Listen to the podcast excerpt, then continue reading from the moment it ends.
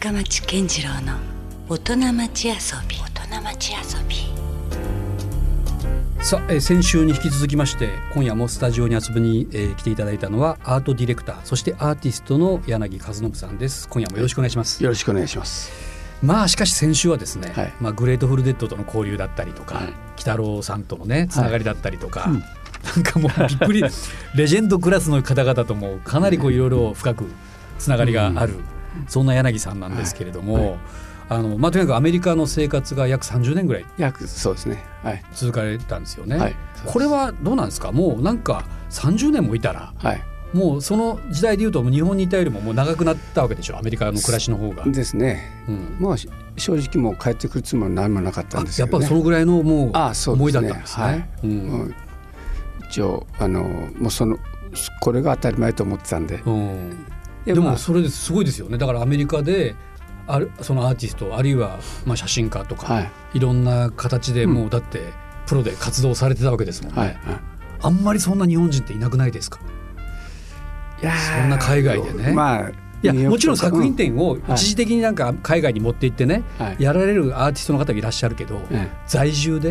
えですね。そこまでこあう、うん。普通にニューヨークとか、うん。あのロスとか、はい。時々あのヨーロッパも含めて、うん。あそこを拠点にまたいろいろ行かれてたんですね。はいそうでまあねこうやってまあ鬼太郎との仕事もだいぶあったし、うん。うん、だからそういうので自分のプアートはアートでやってたんだけど、うん。そういうまあ写真を通じてのうん。鬼太郎との仕事もできたんで、うん。うん。でそういうのでこう少し、なるほどね。はい、まあ今夜はですね、はい。まあそんなまあ柳さんのむしろこう遊び心みたいなうんうん。ところにちょっと迫っていきたいなある種のプライベートな話をね、もっとお伺いできればなと思ってるんですけども、柳さん僕もちょっと全然今まであんまりお伺いしたことはなかったんですけど、うん。ご家族っていうんですか？はいはい。そういうのはあのどういう感じなんですか？もうすごいなんか一人でなんかされてらっしゃる イメージが僕なんかものすごく強くて。過去にうん、2回結婚2回離婚してますんで。それはアメリカですか？アメリカでですね。あそうなんですね。最初はアメリカ人の人。う。ん次は日本人の人うん。でまあそれぞれに、えー、約78年。う。んうん。えー。っていう感じです。そういうちょっと甘い蜜の時はあったんですね。ありましたね。まあでもうん。片っぽはやっぱアアートの方片っぽは音楽の方だったんでうん。それなりに。あやっぱちょっとちょっとアーティスト的な人とそうですね。結婚されたんです。うんでまあ2回目のはそれこそ、うピアニストだったんでうん。本当にあの最初うん。スタジオ作りから始めてうん。レコーディングも結構やったしでね彼女はまあその当時はあの英語喋れなかったんで全部うん。僕が交渉してやっぱりこう日本からアメリカにこにうあのピアノで来たんですうんよね、うん。たまたまあー領事館が呼んで、うん。えー現代音楽をやるちんで、うん。竹光さんだとかね、うん。一柳さんの音楽をやりに来たんですよ、はい。でそれであの知り合って、うん一緒になるかみたいな感じで、うん。一緒になっちゃってっていう感じですね、でそれで、うん。えー改めて、うん。例えばサウスウエストとか、うん。あの東南アジアとかはい。に旅行して、うん。それを音にするとうん。いうことをやってましたんで、えはい。それはそんなにあの残ってます。えなるほど。いろんなまあねそのアートアーティストですからクリエイティブな活動されてらっしゃるわけですけど子作りはされなかったんですか？ああ失敗したかなと。か そうですそうですまあでもあれですよね。やっぱうんなかなかそのアーティストだとやっぱこうやっぱ難しいんですかね。家庭生活っていうのは。どうなんかな。本当なんかまあ縁がないっちゃ縁がなかったかもしれないうん子供に関してはですね。だからもうよっぽどこう仕事が楽しくてうん。そんな家庭でねこうそうそうそゆったりとかほのぼのみたいなうん。そんなとこにはあんまりねモチベーションがなかったんでしょうねきっとね。はいはい。うん。うんなるほど、まあ、しかしですねええ。あのその30年以上も暮らしたアメリカから日本に帰ってこられるわけじゃないですか。しかもふるさとはいはい。に帰ってこられるというのは、はい。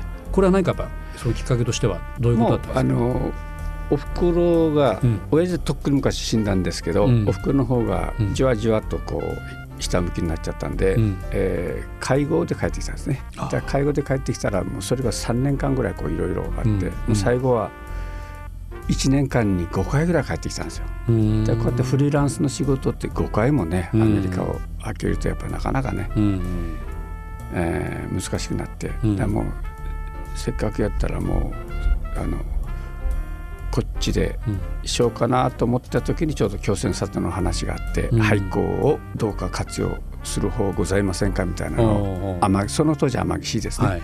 天城市が公募して、うん。で僕で応募して、うん。で、えーとまあ、一応3人でやったんですけど、うん。でそれが通って。うん。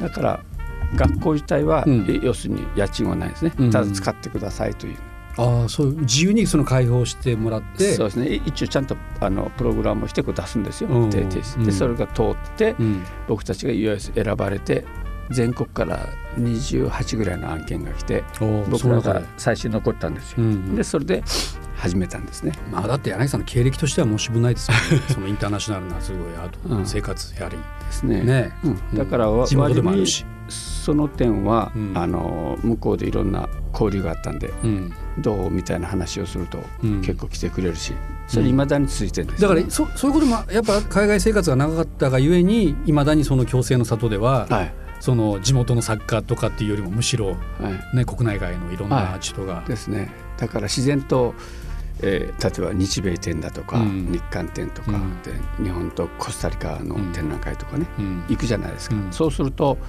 やっぱそこでアーティストにいっぱい会うんですよ、うん。会うと僕はまあ小さいながらも山の中でこういう柄をしてるんだけど柄をしかも水読みししてるんだけど、どうですかみたいな話をするとうん。OK して、で実際あの来てくれるんですよね。うん。で本当だからすごい作家がねやっぱ来られたりしてるわけでしょ。はい。うんあのでまあ多少、うん向こうでコレクションしたアートもあって、うんでそういうのももう常時展示しててるし、はいうんじゃあ基本的には今柳さんの今のも拠点でもあるわけですか？ですね。共生のはい里が。、もうもうははっきりそうですね。うんはいなるほどね。だから海外で行きますよ、いまだに行きますけど、うんうんうん一応ベースは共生の里です。はい。うんはいでもうそれは共生の里でももうすすでに何年間ぐらい活動されていらっしゃるんですか？18年ですねあ。こちらももう18年になりますか。はいはい。だからね18なかなかこうただ今はまあ残念ながら先週もちょっとお話ししたように、その災害豪雨で豪雨そうですね。災害ではいちょっと今、はい。活動でもまあよあの僕の予想としては、うん冬ぐらいまでにはどうにかまあまあの道ができるだろうと。うんと中はそんなに傷んでませんので、うん。いつでもあのオープンできまあす。じゃあ年内ぐらいにもう一回ちょっと再開する可能性はあるんですか、年内はちょっと無理ですね。年明けからです3月からですね。あ来年の3月春から。と思ってます。はい。なるほというのは、えー必ず1年とか2年先までうん。プログラムを組んでますんで,、うん。でアーティストに行ってます、うん。で用意してくれてます、うん。で今回災害があったんで、うん。ちょっと延期しますよ、うん。で全部了承してくれてるんで、うん実はもう今年の最後なんかはインドネシアから5人の本当いい作家が来る予定だったんですうよ、ん。でそれも全部今ススタンバイしてくれてるんで、うん。再開できたらまたやり始めます、なるほどね、はい。はい。まあせっかくだったらその再開がイコール何かこうチャリティーだったりとかねそういうつながりがまあできたらまたそれはそれではい。はい。またそこの場所の意味もはい。出てきますよね、はい。ですね。こういうのってその場所の運営っていうのはどんな感じなんですか？だってなかなかねそんだけの作家を呼ぶだけでも経費がかかったりとか、うん。ままあああるじゃないですか。ざっくばらんともうバーター取引ですね。うん私たちもうん外に行っちゃうし、うんうん。向こうから来てくれる。お互いギブアンドテイクで、ですね。うん。だからもう本当ロシアのケースなんか言うと、うん。私がニューヨークで大きなライブしました。うん。でたまたまロシア人のうん。アーティストであり、うん。画廊のオーナーが見てて、うん。あなたをロシアに紹介していいですか？ち、うん。彼あ彼女が来たんで、ははいい、いいです。よそしたら成立して、うん。でセント・ピータースバーグというところに行って、うん。でやったんですよね、うん。だそれがきっかけで今向こうから3回来てくれてます。あ、あなるほど。えー、3人4人とかのがあれですね、そういうなんかきっかけ作りの場みたいな。ですね。そういうことになってるんですかね、はい、だからそういうことに関していちいちその、ん。あれを出したりとかなんとかじゃなくて、うん。あの予算とかね。うん。で、えー本当に手弁当うん。で成り立ってますね。うん。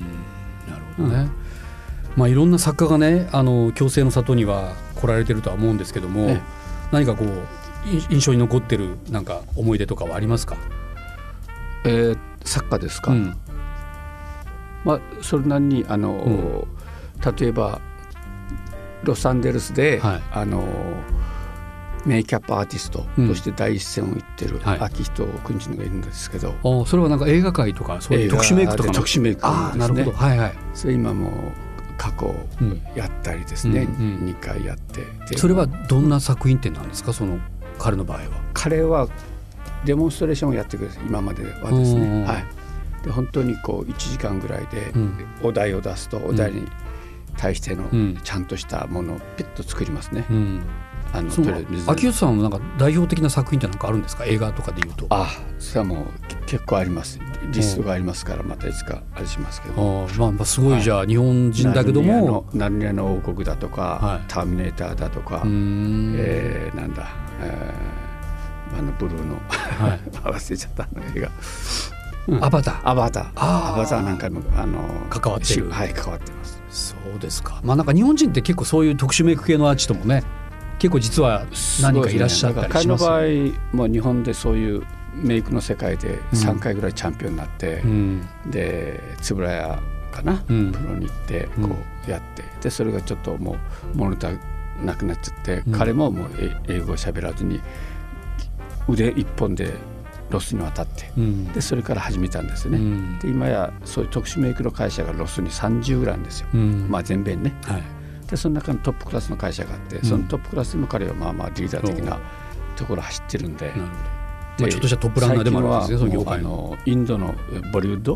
おはいありますねあの世界に映画界。呼ばれてもあ去年なんかインド映画でも。はいうん進出してますね。なるほどね、はい。まあ、それもあれですか？全ては柳さんの人脈というか。いやいや彼はもううん。バリバリでやってますんで、うん。でたまたま彼のあのクラスメートしかうん。昔のね、うん。がずっと強制殺に来てくれてて、うんでそれがきっかけでうん。秋人来てくれて、うんでこういう山の中でやりたいっちゅうんで。うん。でそれで過去2年間やりました。なるほどはい。ね、まあ、早くだから強制の里がねもうはいまた再開してほしいですよね。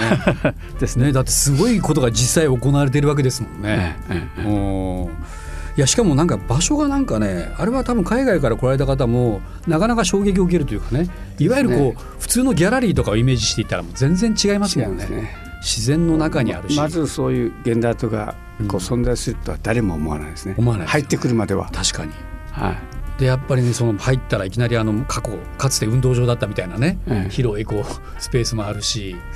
でまあもちろん校舎的な建物ももちろんあるんですけど、でもあと一人日本人で言わせてもらうと、うん。京都の、まあ、大作家ですけどうん。我々にとってですね、富樫実さんという人が「空にかける階段」というタイトルのもとにうん。本当に石彫をいっぱい作ってます。んどういうせ作？あの空にかける階段というタイトルでですね、はい。こうちょっとなみなみインスタレーション的な？感じですか？彫刻です。彫刻。をもう石とか木とかで。京都に行かれたらですね、はい。京都の総合グラウンドがあるんです、はい。京都府が持ってるうん。総合グラウンドが京都の宇治にあって、うん。宇治に太陽のお菓子のがあって、うん。そこに行ったら本当に9メーターぐらいですかね高さが。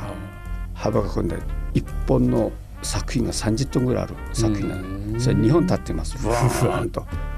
まあだからあれですよね。いわゆるこうギャラリーに収まりきらないような人たちがむしろ強制の里では発揮できるというか、はい、でその彼が実はあの4トントラック2台半ぐらいの作品をま持ってきてくれて一応パーマネントコレクションとしてお前のとこでやられてうん。彼来てくれたんですよいっぺん。ねたらもうめちゃ気に入ってくれてうん。俺のとこの作品持っていけっつってでそれ持ってきてくれたんですよ。それはじゃあもう常設的な作品としはいてもうい。いただいたみたいな、はい。へえそんなことまであるんですね。はい、だからもう作品としては今数千点あります、うん。グラフィックとか写真とかプリントとか油絵とか。そういうコレクション的にもどんどん増えていってるわけですね。はい。実際ふ増えてます。なるほどね。、はいやーでもあれですね。もう本当柳さんはもうまずまだまだこう止まらないというか。盛んですね。だから、ね、その何ですかこう遊びというかうん。なんかその切り替えたりっていうことはやっぱりないんですか？基本的には。仕事と遊びで。いやーもうどどっちもどっちかなと思いますね、うん。だからまあつい最近も東京行ったんですけど、うん。それも本当にこう流れといいますか、うん。そんなんがあって、うん。で行ったらちょうどその、まあ、日米店が今十何年やってますけど、うん。ロサンゼルスエリアからねはい。十何人のアーティスト来てくれて、たらもう自然とあの彼らの何て言いますかあ東京滞在。うん。なんかも面倒見るし、で逆に僕らが行くとうん。向こうで同じようなことをしてくれるし、うん。そういう仲間が結構いるんでね、うん。それ遊びっちゃ遊び、うん。シリアスなアートっちゃシリアスなまあアート。まあまあ、はい。だからその境がむないですよね。あんまりあんまりないですね。うん。はい、でそれぞれにうん。それぞれがやっぱり例えばその中の一一人の作家のことを言うと今度ロサンゼルスにあの地下鉄ができるんですよ。うん地下鉄のホームに二百何十メートルの壁画作ったりね、うん。やっぱりそういうことをやってる作家が来るんですよ。なるうんほど、うん。ただしやっぱ当然そそれまでの歴史があるからそういう仕事が来るんですけどね、そういうのがやっぱりいるんですよ。うん。うんただねまあ私もまあいろいろ作っちゃおるけど、ううんん。そういう人がこう混じってするんでうん。面白いですよ。だからなんかこうイメージとしては朝倉のしかも山手のとこのいわゆる廃校を利用したはい。場所がそのアートの現場になってるから、はい。なんとなくそのこもってねはい。ずっとそこにばっかりこう暮らしているようなイメージもあるんだけども、うん。実際はそんなことがなくてむしろ柳さんはそこ拠点にはなってるけども、うん。どんどん海外にも出ていかれて。ですね。でまたそこはで交流が始まった人たちがまた今度ははい。そこにフィードバックされてみたいな、そうですね。そのその繰り返しですね。繰り返しなんですね。はいなるほどだからちょっとね皆さんまだ知らない方もまだいらっしゃるかもしれませんけど、その朝倉のまあ来年の春にですね、はい共生の里がまあ、再開します。再開した時にはですね、ぜひまあこのラジオを聞いて気になった方は、ね、行かれてみたらいいですよね。はい。ぜひぜひ。まあ、共生の里はねちょっと今しばらくまだまだちょっと時間がかかりそうではありますけども、はい。まあ、柳さんこれからなんかあのビジョンとしてこう考えていることとかありますか、えっとですね、まああの近々では、その今流木が結構来たんで、はいえーだいぶあの流木もたあの石を噛んだのがあるんですね。はいそれはなかなか使いづらいです。うんでもつかあの石を噛んでない流木もあるんで、うんそういうのはあのキープしてます今。あじゃあそれを何がしかのこう作品にするってことですか？そうですね。素材として使って。はい。うん。で、えー先週も言いましたけどその赤石のこともありますけど、うん。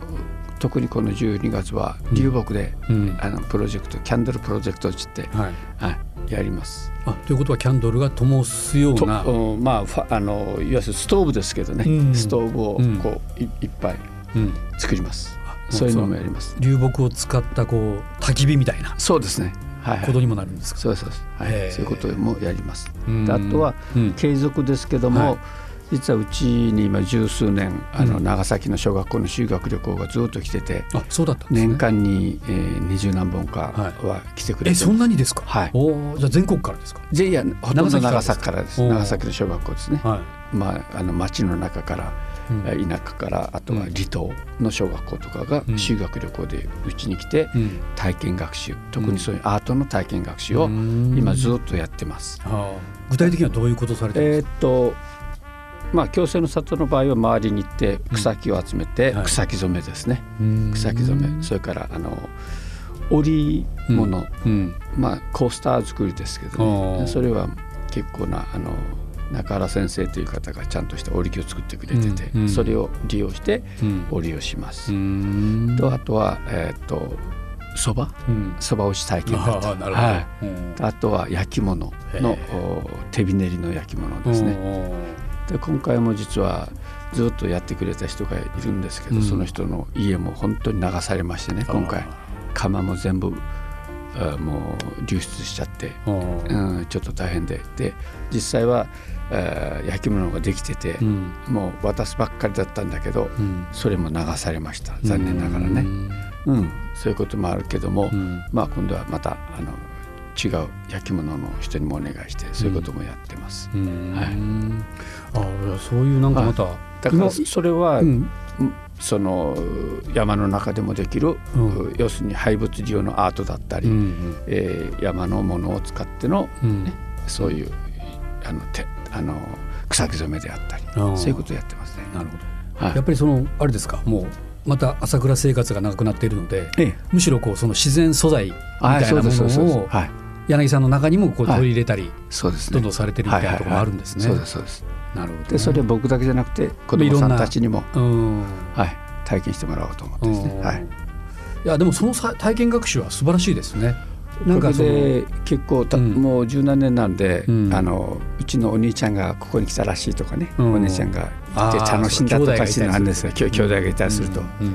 でも兄弟で、うん。あのそういう仲間、うん。でも最初に来た人なんかもう大きくなってるじゃないですか、うん。もうティーンネイジャーになったりとかね、大きくなって。うん。でそういう人もちょいちょい来てくれるんですよ実は、うん。うん今はねそういうなんかきっかけとかちょっと努力しないとそういうものづくりみたいなところにね、ええ。なかなかこう子どもたちも迎えないというかですね。もうなんか何でもうん。買って済ませるそうそう。時代になってしまってるから。だまあ一日は大型商業施設はい。に行ってうん。一日はそういう田舎に来て、うん。要するにもう例えば僕たちのところじゃないけど、うん。お菓子を作ってみたりとかうどんを作ってみたりとか、うん。そういうのも含めてですね、うん。僕らはもう一応アートうん。ですね、うん。まあ、特にそういう廃材アートうん。なんかはできますね。なるほどはいね、はい。そんな子供たちの中からまた柳さんみたいなアーティストが生まれますかね。まあ時代が違うとはいえね、はいはい。うん。なんかだからね、うん。今デジタルの世界だけど、はい。やっぱりアナログの良さをね、うん。ちゃんと残していきたいなと思ってるんですね。なるほどね、はそれ柳さん的になんかいろいろ思うことあります？よ若い世代に向けてのメッセージも含めてですけども、だからやっぱりあのこういうゲームだけじゃなくて、うん。やっぱり実際山歩きして、うん。なんかそこで見つけて、うん。でそれを自分なりに構築してみるとかですね、うん。そういうことしてくれたら嬉しいなと思うんですね。うん。柳さん自身もやっぱそういう子供時代はそうだったんですか？やっぱり。でしょうね。やっぱ、うん。田舎育ちなんで、うん。もうそれが当たり前にね、うん。川に行きゃ川で魚食って食べるね、まあ、そういうことを普通にやってましたからね。でもねある時にねこの若い時代は特にそうなんですけどそれだけじゃ物足りなくなってきてね。うん。こうなんかもっと刺激を求めて大都会とか、まあもちろん海外でね。なったらね。ね野球やったりするんですけどやっぱりある種の、じゃあ柳さんにとってもこう原点回帰というかあ僕にとってはそうですね。やっぱうり71年からサンフランシスコのど真ん中にずっと住んでましたんで、うん。もう、えー昼夜問わずに警察のサイレンだとか、うん。消防だとかね、うん。そういうたまにはピストルの音とかそうそう物騒な音がいっぱい飛び込んできてたんですねその時代は。そういう特に僕はあの、うん。黒人が多いところ住んで、黒人自体は悪いけど、はい。やっぱ結構なまあ、悪なかなかなが僕に言わせるとね。僕タフじゃないと生きていけないうん。場所だし時代ですよね。僕の仕事の道具なんかねうん。バーッともうなくなるんですよ車からね。うわでよくと隣のゴミ箱からそれが出てきたりね。もうそれが日常茶飯事でしたんで。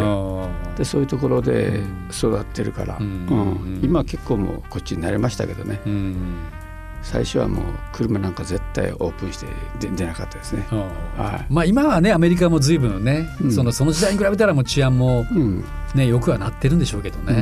うん。うん。まあ激しかったですね本当ね。うんまあでもそういう刺激的な時にね、はいアメリカで第一線で アートの世界で活躍されてそして今はね、まあ、ふるさとでもある、ええ。その朝倉に共生の里というねまだから僕にとってめっちゃ天国でしたねこの十何年ね。ああそうですか。今災害がなければ。あまあでも災害があってもまあリセットできるんで。ーその災害のはい。前と後でこう意識的に変わったところってあるんですか、いやももっとやっぱこういうあの、うん。カントリーライフというかね、うんえーアナログ的なライフがやっぱりこれから必要だなと、なるほどね。と本当に思ってますね。その自然ってほら時にはもちろんそう癒しにもなるんだけども、ええ。ある時にはものすごいこう猛威を振るって、ね。人間なんてもうねあっという間にもろくも、だからもう今回だって、ううんちのすぐそばの人が実は3人亡くなったですよね。お同じもう何百メートルも離れてないで100メートルぐらいのところね。もちろんごあれでしょお知り合いの方だったえりするえもわけでしょ、ううちに来てね本当に可愛かったんですよその子ね。うんでいつも明るくてねうん。帰ってくるとお父ちゃんと一緒に来てねうん。うち、で遊んでくれてたんですよ。うん。でも子供ができて2人目の子供っていうかね、うん。まあ、双子だったらしいけどお腹入ったままからってねうん。行かれたんですよ、ねもうちょっとたまらないですね。うん。で僕らも実は本当に後で話を聞くと僕らがお大分に行った後にうん23分後に崩れたみたいなんですね。うん。だから23分僕らがもし出るのが遅かったり遅からったら可能性がありますね、あうん、でもう帰る時本当に崖が崩れててあの岩がこう来ててーうん。ずっとゴロゴロゴロしながらうん。下に降りていったんですよ、うん。で今日はひどいねっつって降りていったんですね、うん。後で聞いたら後で登った人はもう車がパーなんですよ、うん。でもう走って逃げてんですよ。うんなるほどね。うん。まあだからまだまだこうそういった爪痕みたいなものはねいまだあにまだ。あるけどやっぱり、うん。えー例えば、えー水水のこと今うん。僕らは水がありません、あのポンプが流されちゃってね、うん。で水泳用にもまだあの砂利がいっぱいなんで。じゃあ水どうされてるんですか今？今はないです。えじゃあよそから持ってきたりだからあのフロアなんかは川の水でだいぶ下でそんなまだ状態なんですね。僕らのとこはですよ、はいはい。他はまあ、もちろんそこね、うん。あのあれ差はいろいろあるんでしょうけど。僕らのところも今流されてまだうん。復旧の目処が立ってないです実はうねん。はい、はい、これなんかねもう本当何かこう、うん。できることなんかそうですね。まあと言いながらねあの、うん。そういう田舎の良さはたくさんあるんで、うん、き僕は消えないと思います、うん。はっきりと。じゃあば我々がもし何かその朝倉のために何かね、できることがあるとすれば、ん。まあ、何かやっぱそこに積極的に交流ですね。交流をししに行くとか、はいはいあるいは何かそう美味しい果物や野そう菜だそうそうそう。を買買うとか。はいはいはい。そういうことからなんですかはね。い、来てもらうとやっぱね道が綺麗になったりとかするんで、うんうんそういうことじゃないですかね。うん。これからの季節どうですか？朝倉はなんか。またそれこそ収穫のシーズンでもありますけど。まだあの実際全滅したわけじゃないんで、うん。まだ梨があと、うん。そうですね、うん。うん。この前梨農家に聞いたんですけどどんくらいやられたと思う？したら、ある人は、えー、4分の1、うん。ある人は5分の1の梨畑がなくなったなくなったと。うん。中であとあるんですよ。うん。でも道がないんですね今ね。収穫しようにも今道がないんで結構今大変してあの出荷するにもね。なるほどね、うん。うん。だって待ってくれませんもんね育ったものはね。そうそうそう。どんどんどんどんね。ですね。うん、だからそういうのもあります。うん。うんまだまだね大変だとは思いますけど、うん。まあしかしでもちょっとねあの柳さんの話をお伺いしてるとやっぱり朝倉って面白いですよね。ね。そういうなんかもちろん自然は豊かだけども、うん。ちょっとこうアートで言うとね、ええ世界中のアートがこうまあ、見れるよおかげでうな場所が、本当にあの継続してそれはずっとやっていけそうなんで,、うん。であとは私が終わった後もうん。まあ多分継続していけるように。うんしてるつもりなんで。でも柳さんまだまだなんかいけそうですね。今お年おいくつでしたっけ？70ですね今。70ですか、はい。でもまた現役バリバリな感じですもんね、まあととりあえずは。から元気や。いやもうこれねだから僕人生の先輩としてもなんかねどんな感じなんだろうなと思うんですよね、うん。もう全然やっぱ70でもまだまだこう創作意欲っていうのは衰えないもんですか？それはあのまだあると思いますね。おまだあると思います、おうん、だからプロジェクトはできるだけうん随時こなしてまあ、なんなら命ある限り。はい。結構突っ走れるぞと、はいはいはい。まあ、あとは健康ですよね。ですね。ここからはね、はいまあ、健康さえちゃんとあれば、はい。そういうこうなんだろうこううん。やりたいことはまたまたたくさんあるという、はい、ありますね。正直あります。うん。うん。いやちょっとそれはもう僕らに希望を与えてくれる なんかちょっと嬉しい話ですね最後はね。いやいやでもなんか嬉しいです。あのもうね、大先輩がこのように元気にいろんなまだクリエイティブなね、え活動をされていつつしかもいろんなアーティストをまた日本に紹介してえですね。ねそういう活動。をもできる限り継続してやっていこうと思ってます。なるほど。はい。ということでね福岡にそんなすごいアーティストがいらっしゃるということがねちょっとでも少し皆さんに伝わればいいなと思って、ありがとうございますえー今回はね本当に僕も楽しかったです。はいということでまたじゃあぜひご縁があって機会があったらはいまたぜひ遊びに来ていたはいだきたいと思います。ぜひぜひお願いしますありがとうございました。はいどうもありがとうございました柳和信さんでした。Love FM Podcast. ラブ f m のホームページではポッドキャストを配信中スマートフォンやオーディオプレイヤーを使えばいつでもどこでもラブ f m が楽しめますラブ FM.co.jp にアクセスしてくださいね Love FM Podcast.